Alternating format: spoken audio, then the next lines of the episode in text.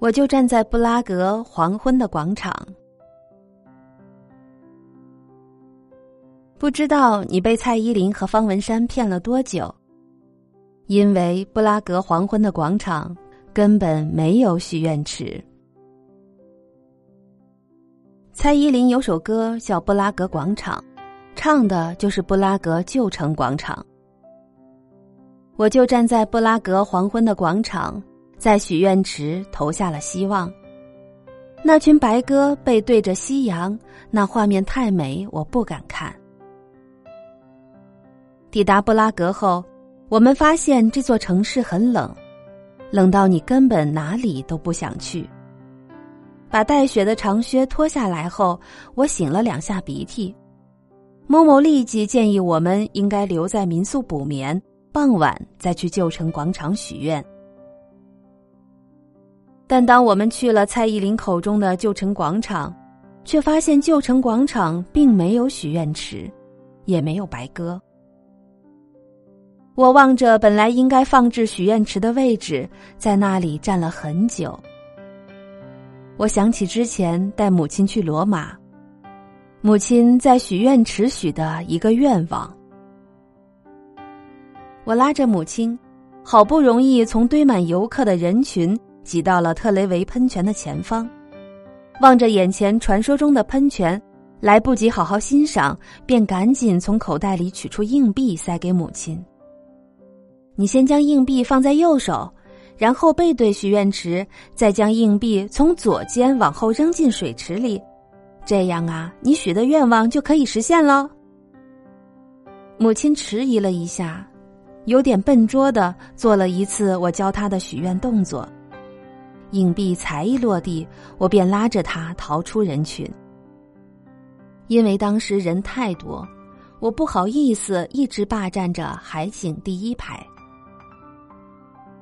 我问母亲许了什么愿望，母亲说：“她很抱歉没有给我一个很棒的童年，但她希望这趟只有我们母女俩的旅程，能成为我们人生中其中一段深刻而美好的回忆，能够多多少少弥补我童年那段孤独的时光。”我鼻子一酸，眼泪差点就要掉下来，幸好我忍住了。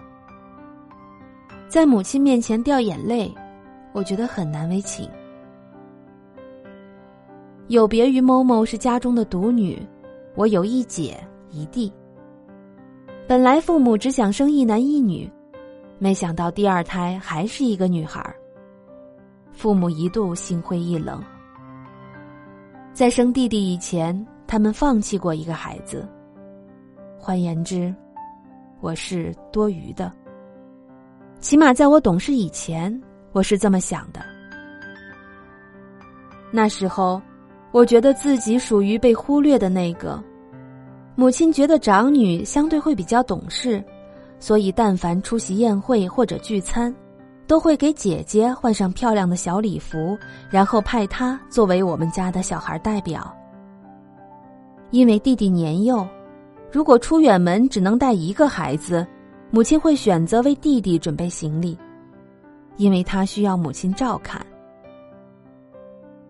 年幼的我总认为自己被忽略，好像因为我不是长女，所以就会比较不懂事；又因为年纪比弟弟大三岁，所以就比较不需要照顾。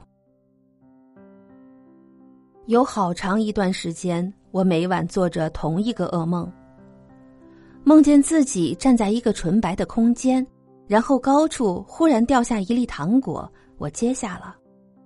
在梦中的我看起来很开心。后来又掉下来了一粒糖果，我又去接，慢慢越来越多，一粒比一粒大，最后被巨大的糖果重重的压在下面，然后我就哭醒了。母亲曾经为此带我去收惊，说我可能是看到不干净的东西，所以才会每晚做噩梦。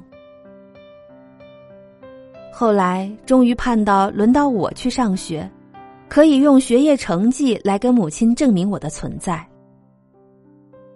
国小一年级到三年级那段时间，我很努力读书，就算姐姐邀请我跟她的朋友一起看电影，我仍然会把自己关在房子里面读书。